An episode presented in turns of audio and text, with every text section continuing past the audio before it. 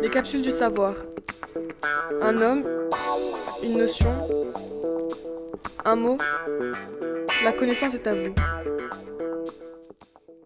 Vacances à vacances, ce doux mot magique qui fait tout de suite rêver.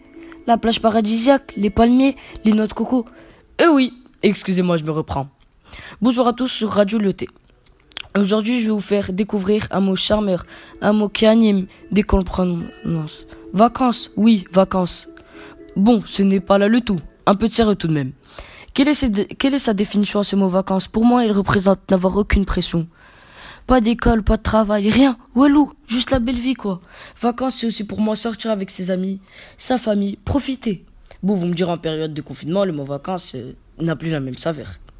Mais d'ailleurs, d'où vient-il ce mot vacances, hein? Vous ne savez pas. Alors écoutez, vacances.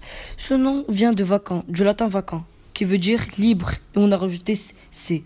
Donc les vacances, c'est la liberté. Alors c'est qu'en ce moment, c'est surtout la liberté intérieur, car côté voyage, euh, ils vont se contenter de la croisière, de la cuisine, au bureau, puis du bureau à la chambre, en passant par le couloir. Mais c'est déjà cela. Voilà quelques exemples de musique. Vive les vacances de Gérard Normand quand tu pars en vacances de YouTunes.